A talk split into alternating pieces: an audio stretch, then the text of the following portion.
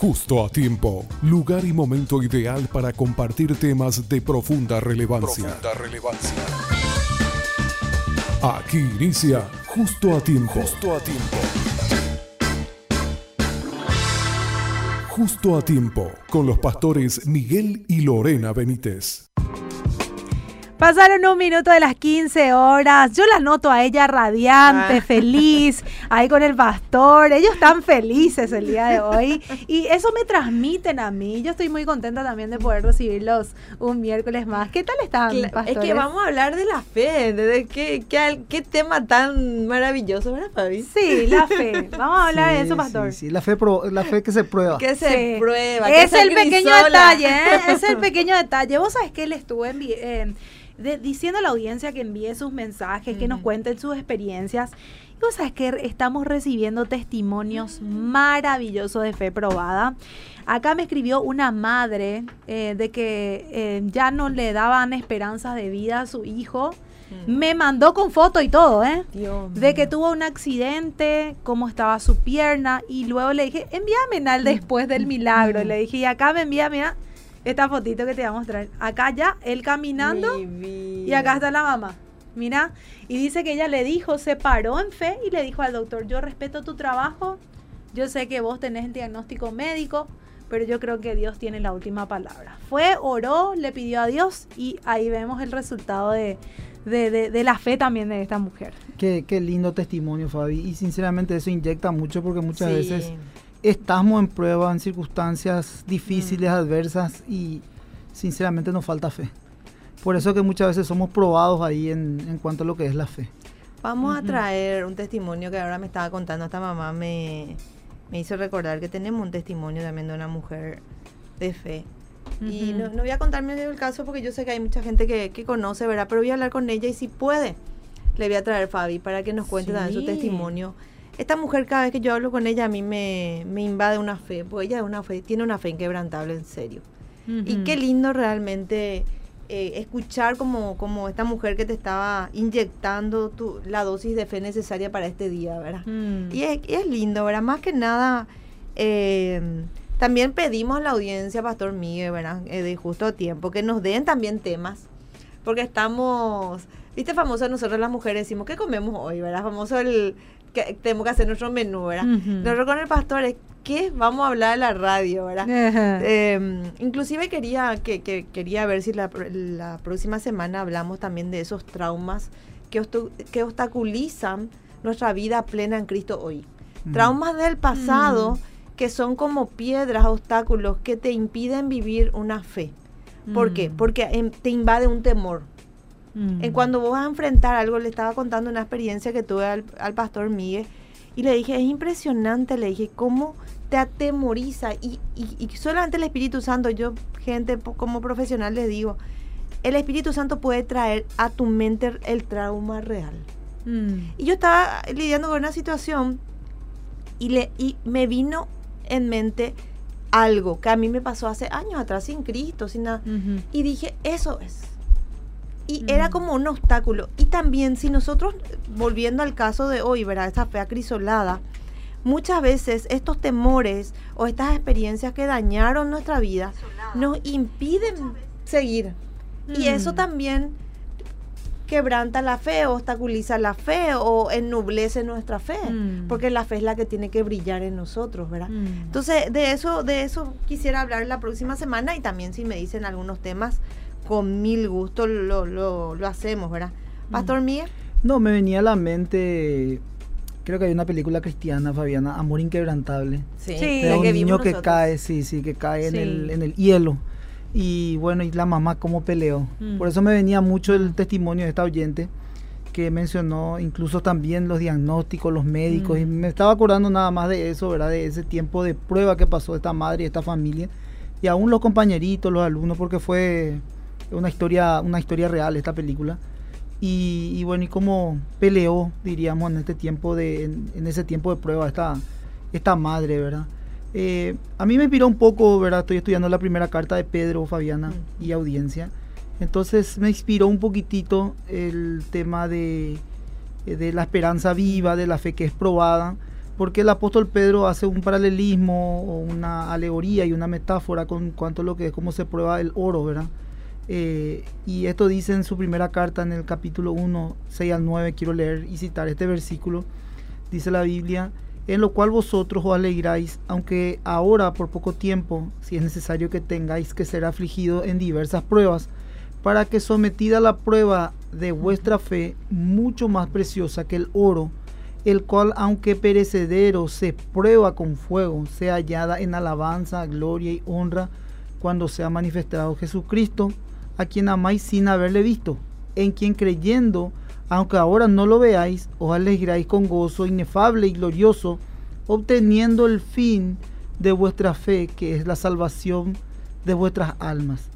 Eh, Pablo ah, insta mucho al lector a que pasa una fuerte, un fuerte periodo de prueba, pero que esa prueba no le quite el gozo.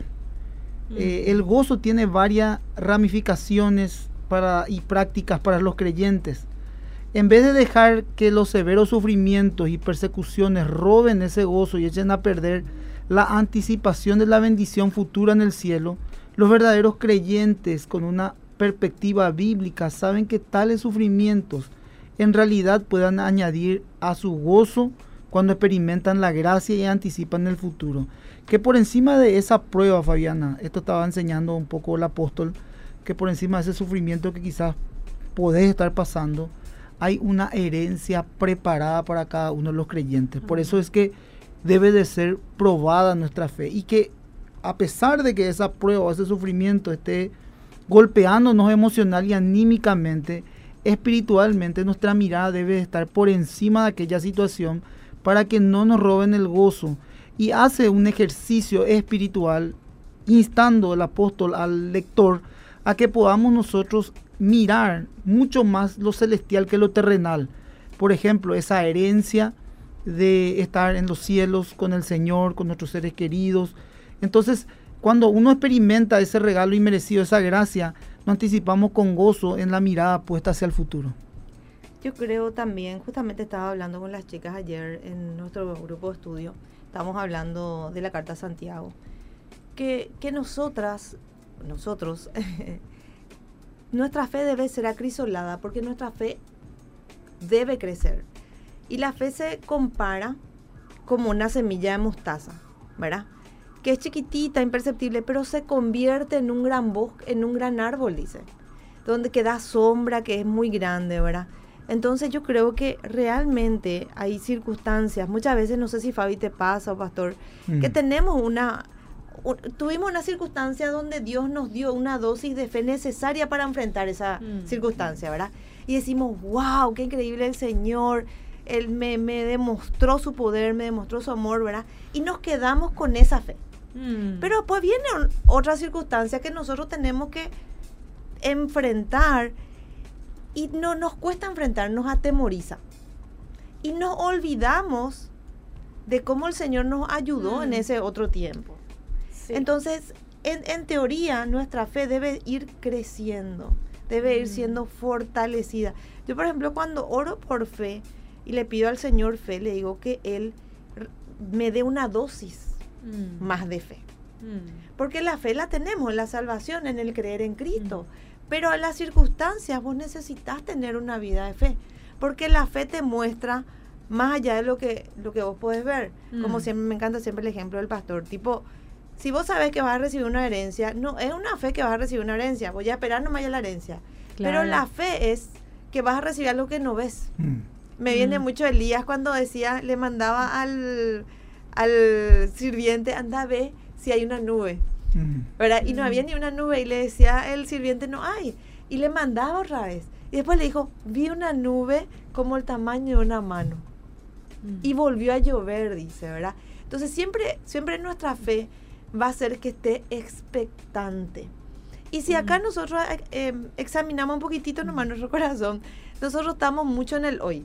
Mm. ¿Cómo estamos hoy? ¿Cuál es la circunstancia de hoy? Y justamente estaba leyendo sobre la fe y también decía que la fe tiene que ver también con el gozo, no tiene que ver con tu circunstancia. Mm. Mm. ¿Verdad? Entonces, eh, nuestra fe hoy debe ser acrisolada, debe ser probada ¿verdad? Cristo fue probado en la fe. Cristo, el Hijo de Dios, ¿verdad? ¿Y nosotros? Mm. Mira, Fabi, eh, el apóstol Pedro enumera cuatro características concisas sobre las tribulaciones que Dios usa para probar la fe a los creyentes. Dios prueba también nuestra fe. Mm. ¿verdad? Uno, que los problemas que se presentan, dice el apóstol esto, se presentan ahora por un poco tiempo. ¿Qué te quiero decir? Que son transitorios. Literalmente podemos entender y comprender por una temporada. Lo que significa es que va a pasar rápidamente, como nuestro tiempo acá en la tierra. Pablo lo denomina una leve tribulación momentánea, ¿sí? Eh, con relación, fíjate un poco haciendo así un- una balanza, un peso, al eterno peso de gloria. Es importante entender que la prueba, la situación que estamos viviendo, nosotros de repente miramos y creemos lo que ya es extrema, que ya no hay ninguna salida. Vamos a morir ya. Sí, sí, sí. Y entramos en una crisis, Mm. porque son crisis las que se manifiestan. Pero sin embargo, es con un propósito. Es con un propósito. Y, y eso es demasiado importante porque eh, tenés que entender de que el creyente debe de ser formado. Y cue- cuesta la formación. Y muchas veces entramos hasta en un desierto por una formación de carácter. Mm. Y no queremos ser formados. Y yo les cuento así situaciones difíciles. Esta oyente, por ejemplo, que al comienzo del programa mencionó Fabiana su testimonio. Estamos hablando de situaciones que se debaten entre la vida y la Sí. muerte. Pero yo tan solo quiero tomar algo bien sutil porque a nosotros Mm. nos desacomoda completamente esto. O sea, un creyente debe ser formado y le cuesta la formación del carácter. Por ejemplo, Moisés tenía mucha ira. Mató a un Egipto, a un egipcio, perdón. Mm. Huyó al desierto y fue tratado en su carácter para luego ser un líder en Israel y liberar al pueblo de la esclavitud. Entonces atravesamos un desierto por algunas crisis. Solemos pensar que se tra- que trata esto de un ataque del enemigo Mm. o algo que no nos debería de suceder y nos cuesta aceptar. Por ejemplo, una persona que eh, el Señor mismo está poniendo a tu lado para limarte y no querés aceptar, no querés dejarte limar. Querés actuar de, de- de- o sea, de una manera justa propia, o sea, tener tu propia justicia. ¿Y qué es la, la justicia propia? Es quitarle a un lado y ponerla a una Cortarle persona. la cabeza como la, la Claro, reina roja y ponerla a una Alicia. persona que vos seas compatible. Pero pregunto, Mm. ¿eso es el diseño de Dios o es algo nuestro que nosotros queremos hacer? Claro. Porque siempre que nos cuesta a alguna persona o aquella persona, es para formar, ¿verdad? El pueblo de Israel fue formado y fue probado. Fíjate lo que dice Deuteronomio 8.2, y te acordarás de todo el camino por donde ha traído Jehová tu Dios en estos 40 años en el desierto. ¿Para qué? Para afligirte, para probarte, para saber lo que había en tu corazón, si habías de guardar o no sus mandamientos. Así que Dios le llevó a Israel al desierto de una manera intencional, por un tiempo, porque todo era parte del plan. Te humilló en el desierto, te dejó tener hambre y te alimentó con el maná que tú no conocías. Eso dice en Deuteronomio 8.3. Israel buscaba el alimento físico, pero Dios quería una relación con, con él. Y muchas veces nosotros vamos al desierto porque Dios nos está llamando, porque quiere una relación con nosotros, pero nosotros no, no aceptamos eso y cuesta. ¿verdad? Por eso la provisión del maná, la provisión del maná era diario, no era semanal ni mensual, porque lo que quería enseñarle al pueblo de Israel era a depender diariamente de él, a tener una relación íntima con él, no semanalmente ni no diariamente como muchos lo utilizan, por ejemplo, cada domingo nomás se van a la iglesia, o cada semana nomás se van a la iglesia, o Mm. una vez a la semana oran a Dios, o cuando sinceramente están en un tiempo de tribulación o prueba. Sin embargo, eso no estaba enseñando el Señor, ¿verdad? El Señor quería enseñarle a su pueblo y nos quiere enseñar hoy a nosotros que más allá de, que, de las necesidades físicas, la mayor necesidad que tiene todo ser humano creyente está por medio de los, de desiertos y es una relación íntima con Él y una dependencia con Él. Solamente esto para darte la palabra, Lore. ¿Cómo sabemos que estamos en el desierto, en ese lugar de formación que Dios está tratando con nosotros? Fíjense, tres ítems para que la audiencia se pueda analizar. Cuando sentimos que estamos solos, abandonados y vacíos. Periodos en la vida de sequedad, donde por alguna razón dejamos de ser sensibles a lo espiritual, no tenemos ganas de orar y por alguna razón no sentimos la presencia de Dios en nuestras vidas.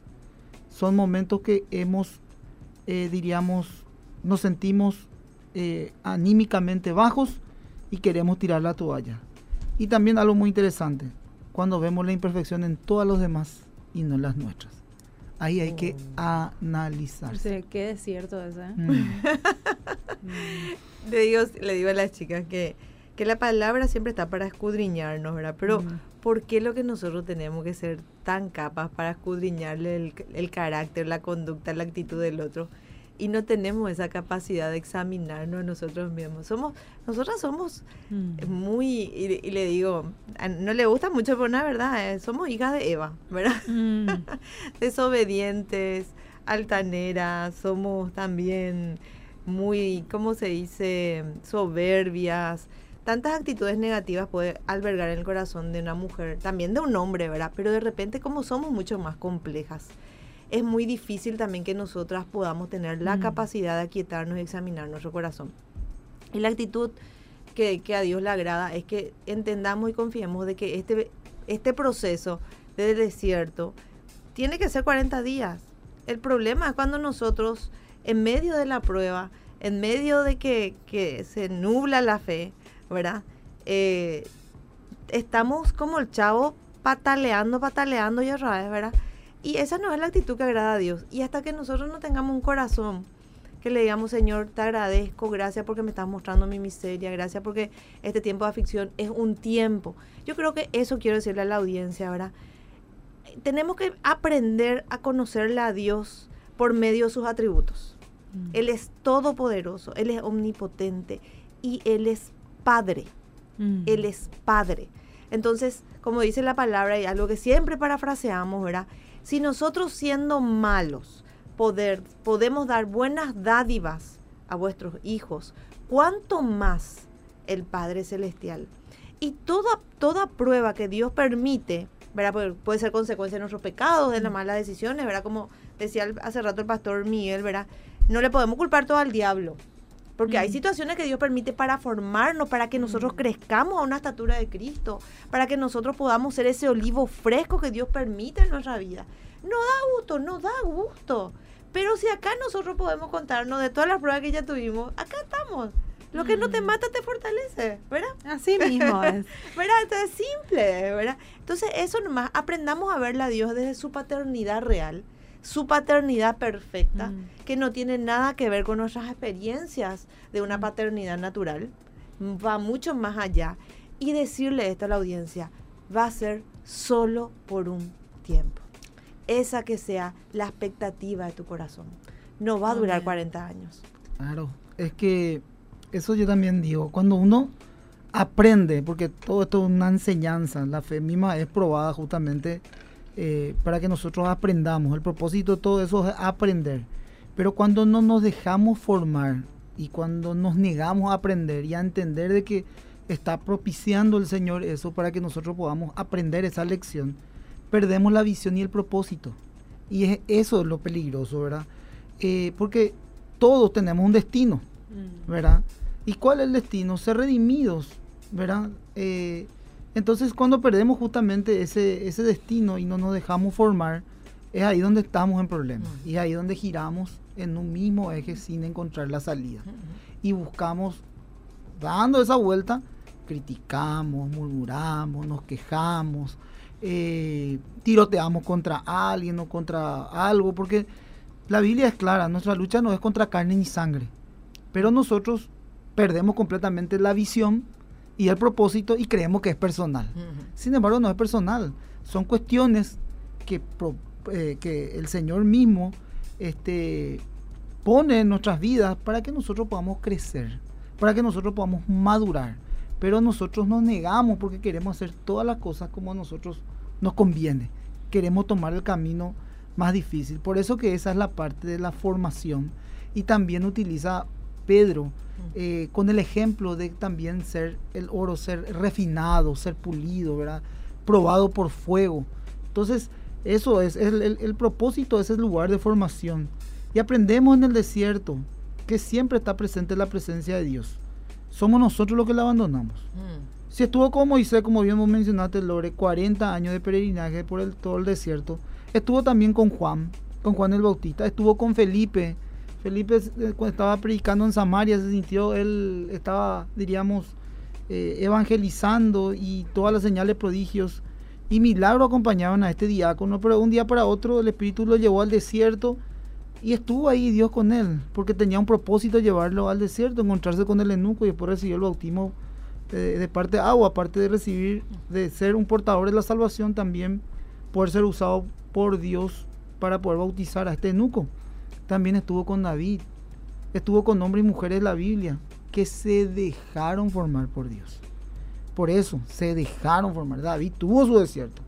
Eso conocemos la historia. Y las consecuencias también, volviendo a, a mí me, impacta mucho David, porque fue también, o sea, cuando, cuando la palabra lo describe, lo describe como un hombre conforme al corazón de Dios.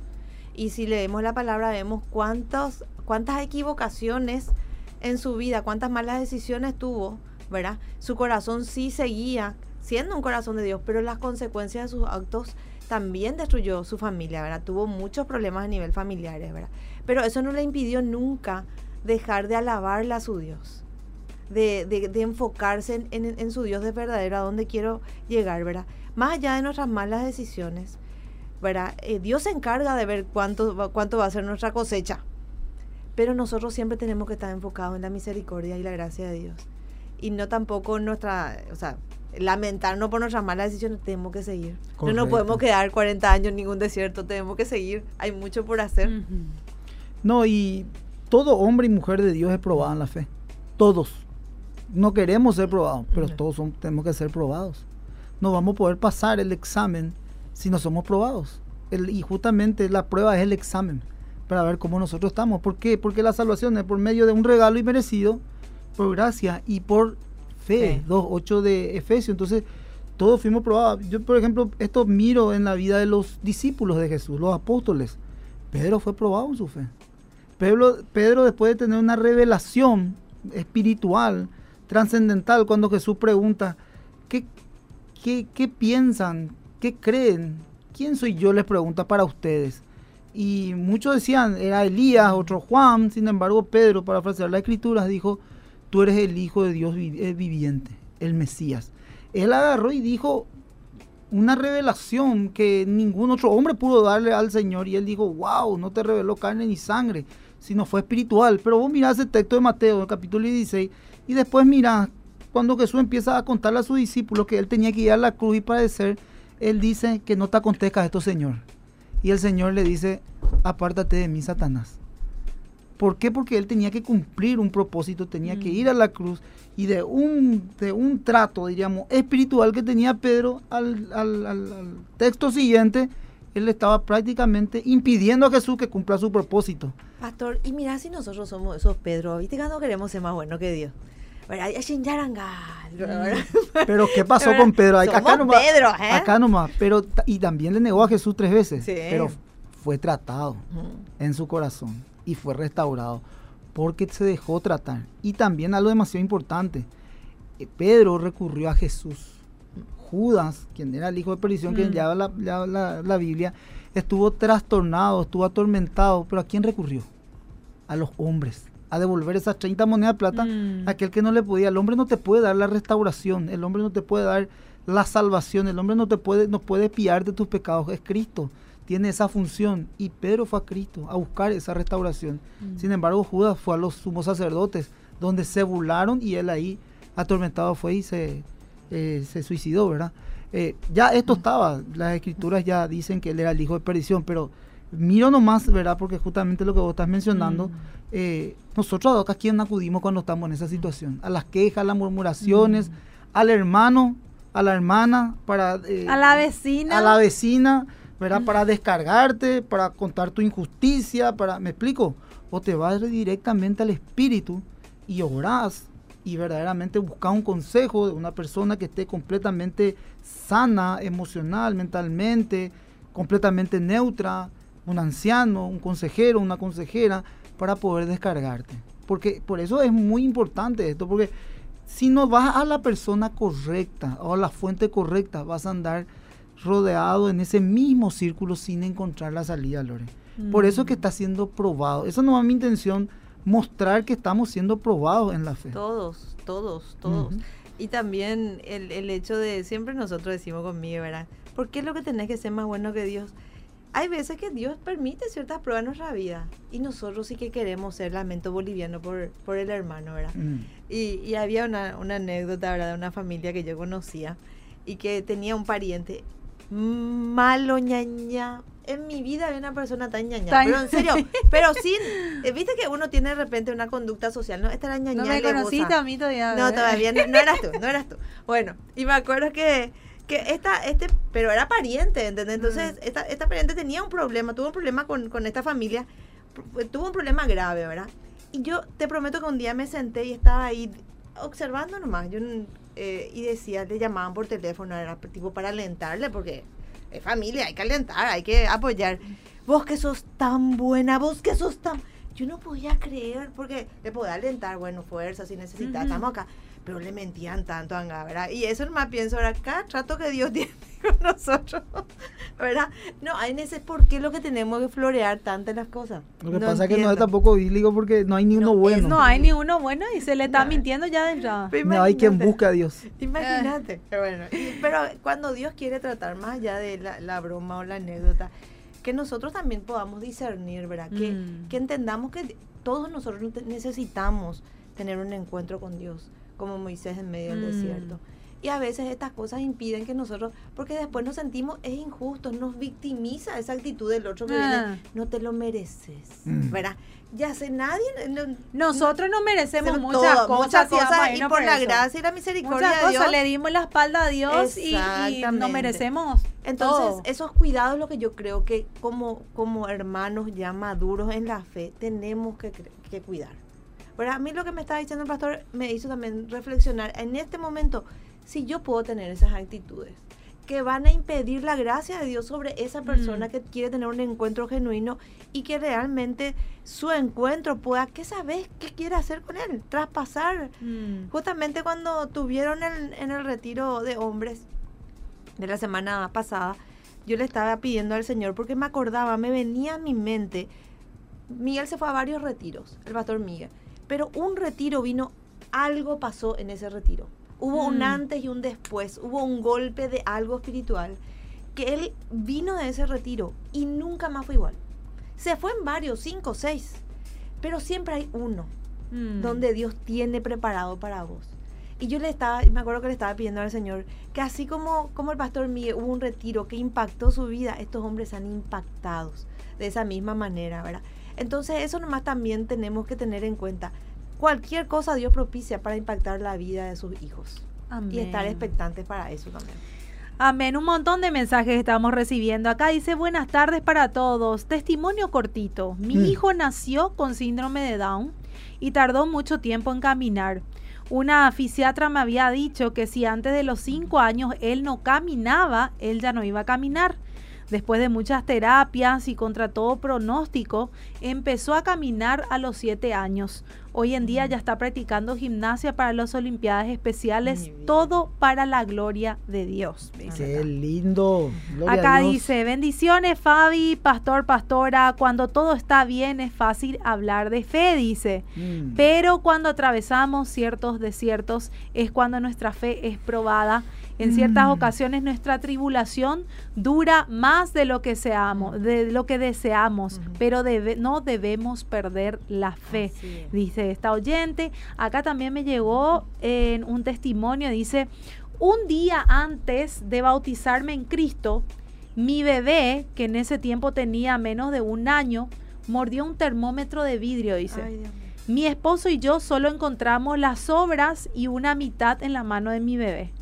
Ese día fue el peor día de mi vida. Se me pasaron miles de cosas en la cabeza. Lloré, tuve rabia, el famoso porque a mi Señor, pero puse mi fe en Jesús.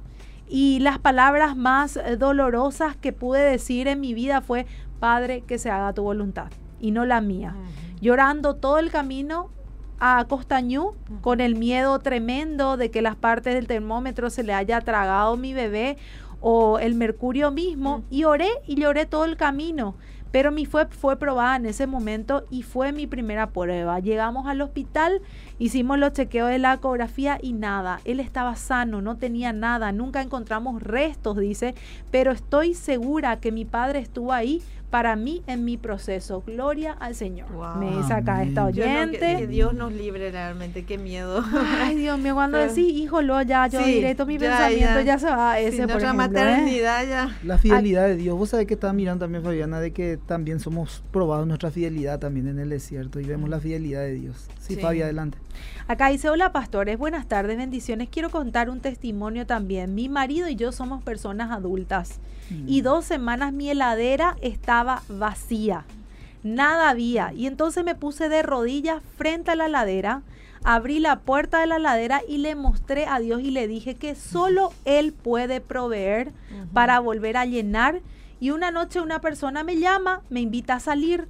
Después me lleva al súper y me dice, toma un carrito y lleva lo que necesitas. Y por 600 mil guaraníes me cargó el carrito. Dios es grande, la gloria y la honra para Él. Amén. Ese es Qué Dios. Yo, Ese yo ya quiero llorar ya cuando leo así los... Porque dice la palabra, qué padre que le pedís un, eh, un pan y te da una piedra, un pescado y te da una culebra. Dice, ¿y cuánto más? Y ese, esa es la paternidad de Dios. Nosotros como papás, de cualquier lado quitamos para darle comer a nuestro hijo. ¿Cuánto más Dios, verdad? O sea, ese, o sea, nadie, no le deseamos a nadie algo así extremo, Sí. pero ¿cuántos testimonios de libros que leemos de Bunyan, de que tenía un orfanato y que venían y le tocaban la puerta y le daban leche? Esta mujer es maravillosa. ¿Quién le puede...? Me encantó lo que, eh, o sea, me impactó mucho lo que ella contó porque ella abrió su heladera y y le le, dijo, "Mira, mostró vos". a Dios. O sea, Es es como que te estoy vínculo con Dios, graficando, sí. graficando que ella le dijo, mira, acá Mira. está mi heladera, solo vos podés. lle-". Me Maravilloso encanta, ejemplo. qué, qué, qué fe, Mm. qué fe tan Qué tan lindo grande, cómo comparten y los ella no oyentes va a también sus dudar. testimonios. Qué Que, lindo. que Sí. si alguien le, di- le, du- le, le- le dice, yo no creo en Dios, ella no va a dudar, porque Dios le muestra que hay, Mm. que Él es. Y eso es lo Mm. importante. ¿Vos sabés que Fabi? Yo le estaba diciendo a Lore hoy, estamos muy cómodos. Estaba mirando un libro cuando me habría convertido en la oración. Un libro viejito, es la oración que prevalece. Son 26 lecciones creo que de oración. Y le estaba diciendo justamente a Lore esta mañana, me aparté en la mañana tempranito a orar. Y le estaba diciendo que tenemos que volver a esas sendas antiguas de la oración. Mm. a esas tradicionales vigilias, eh, a, a ese tiempo de intimidad con Dios. Eh, el pueblo cristiano mismo, nosotros mismos, y medio que entramos también en ese círculo de comodidad, y esto Mm. también me está hablando mucho de, de prevalecer en la oración, de perseverar en la oración. Y este tipo de cosas son las que realmente nos activan la fe, Nos ¿verdad? activan Nos activan nos activan, sabiendo que somos hijos Mm. también de Dios, ¿verdad? Porque es- ella es una hija de Dios y obviamente el Señor nos quiere dar lo mejor, ¿verdad? Mm. Ella ella le, le puso su confianza plena en Él y acudió a Él en vez de acudir al hombre. Sí, Eso también le dije Mm. al principio del programa al- Mm. al- a los oyentes, ¿verdad? Que siempre pensamos que en todo el estamos- mundo también. No, y siempre Mm, pensamos mm. que estamos en manos de Mm. hombres en Ujú. muchas situaciones. Que solamente ellos no pueden resolver nuestras que circunstancias. solamente ellos. Entonces, ¿Cuánto es Dios? eh, tenemos que empezar a cambiar ese chip, ¿verdad? A Mm. renovar nuestra mente y, poner nuestra confianza plena en el Señor. Quiero mandar un saludito a Mateo Sí. Benítez, el, Ah, el hijo de. Ana y nuestro querido Sí. Pablo, ¿verdad? Pablo Benítez, saludos. Eh, él es fiel oyente nuestro. Ah. Ellos sí, ellos están en el auto y siempre nos escuchan. Entonces me pidió Saludos, él que saludos le mande saludos. Entonces un, un saludo fuerte de sus tíos Miguel y Lore. Bueno, acá Efra. Gavilán también nos Saludos está escuchando. Efra, Hay mucha gente amigo. que nos está escuchando y que manda saludos. Rodney Sosa, Lida Saludos. Cano también. Ah, Lida, un Lida, abrazo. Acá, un, eh, Un abrazo un montón de gente que está en plena sintonía. Gracias también por compartir sus testimonios. Realmente para nosotros es increíble que puedan estar compartiendo. Acá La me gente dicen, de Barrio Obrero también. el que retiro fue, el retiro fue buenísimo, Mm. dice bendiciones Amén. y saludos a nuestros queridos pastores. Les amamos. Rodri de MQB Barrio Obrero, dice. Saludos, Papá saludos. de Pauli Martín. Sí. dice. Sí, sí, Saludos. saludos, saludos. Bueno, vamos a concluir ya. Bueno. Realmente Que yo me quedaría, nomás. yo me quedaría hablando de la fe probada. Y que todo nos manden más mensajes porque Que recibimos manden todito. más testimonio, sí, sí. vamos a guardar y vamos a ir leyendo en cada Claro que programa. Más. Hoy realmente. nos quedamos más. Fabi, yo solamente un textito para darle un cierre a esto, porque el apóstol Pedro usó el oro en su analogía, porque era más precioso y preciado que todos los metales en los tiempos antiguos. Era la base para la mayoría de las transacciones monetarias. Así como el fuego separa el oro de la escoria inútil, así también Dios usa los sufrimientos, las pruebas, para aislar la verdadera fe de la manifestación Amén. superficial. Sin embargo, aunque el oro puede purificar al ser probado con, con fuego, es perecedero. Aún así, la fe probada es eterna, haciéndole más preciosa que el oro. Amén. Me encanta. Me encanta. Pastora. Nada, que realmente que pongan su, siempre su mirada en el cielo. Cuando las papas queman, cuando la circunstancia apremia, cuando la ladera esté vacía, miremos siempre al cielo. Y no nos olvidemos quién reina, que reina el Padre. Mm. También a, a- aprovechar y invitarle a los jóvenes que este, este, este viernes, feriado 29, tenemos una jornada de jóvenes eh, de la iglesia Más que Vencedores eh, Barrio Obrero. Entonces, cualquier información o cuestiones que quieran saber sobre esta jornada, pueden escribirnos por las redes sociales o al corporativo de la iglesia. Y vamos a estar empezando un curso de sanidad interior, pastor. Sí, los sábados me dijiste. No, ¿verdad? domingo a las Mm. 5 de la tarde. Antes del servicio, porque Sí. habilitamos nuestro segundo servicio en la iglesia. Gracias a Dios estamos creciendo. Gracias a toda la audiencia también por sus oraciones. Entonces, la segunda semana de octubre, Sí. a las 17 horas, estamos iniciando un curso de sanidad interior y luego pasamos al curso. De al hombres y de curso. mujeres. Los el pastor Miguel va a estar con los hombres, yo voy a estar con las mujeres. Entonces va a ser un placer recibirles también. Bueno, tienen que arroba MQB Barrio Obrero, ahí se pueden enterar de más noticias. Así bueno, mismo. quiero cerrar con este versículo. Bueno, Fabi. que ayer me, me- realmente me tocó mucho y estuve meditando en este y quiero compartir con la audiencia, creo que es eh, oportuno. Salmos 112, 6 al 7 dice, el justo siempre será recordado, nunca caerá, no le teme a las malas noticias porque su corazón está firme y confiado en el Señor. Amén. Deseamos de corazón que tu corazón esté firme y confiado siempre en el Señor, sin importar las Amén, circunstancias. me encanta. Amén. Me Nos encanta. vemos el próximo miércoles. Nos vemos. Adiós. Una conversación amena en el momento ideal de la tarde, justo a tiempo, justo a tiempo. Te esperamos en una próxima edición, justo a tiempo.